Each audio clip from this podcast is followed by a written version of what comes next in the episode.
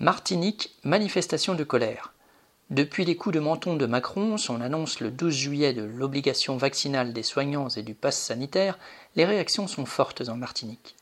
Une première manifestation spontanée s'est déroulée le soir du mardi 13, juste après l'annonce du rétablissement du couvre-feu par le préfet.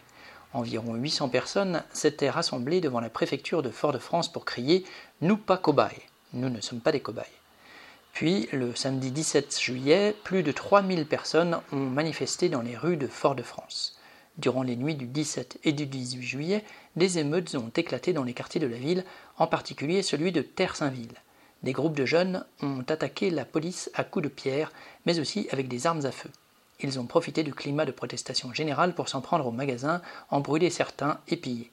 Ils ont monté des barricades, y compris avec des voitures en bon état, et ont mis le feu.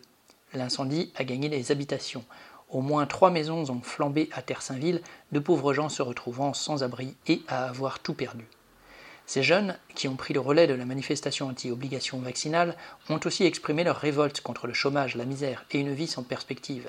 Mais les véritables incendiaires sont Macron et ses ministres. Ce sont eux qui, par leurs décisions, enrichissent le terreau sur lequel pousse la révolte des jeunes sans compter l'immense inégalité visible entre la masse des pauvres et la minorité des gros et riches béquets qui possèdent tout.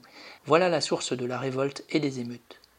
Mardi 20 juillet, c'était au tour des travailleurs de la santé de défiler dans les rues jusqu'au siège de l'Agence régionale de santé. Accompagnés aussi de travailleurs d'autres secteurs, ils étaient 2000.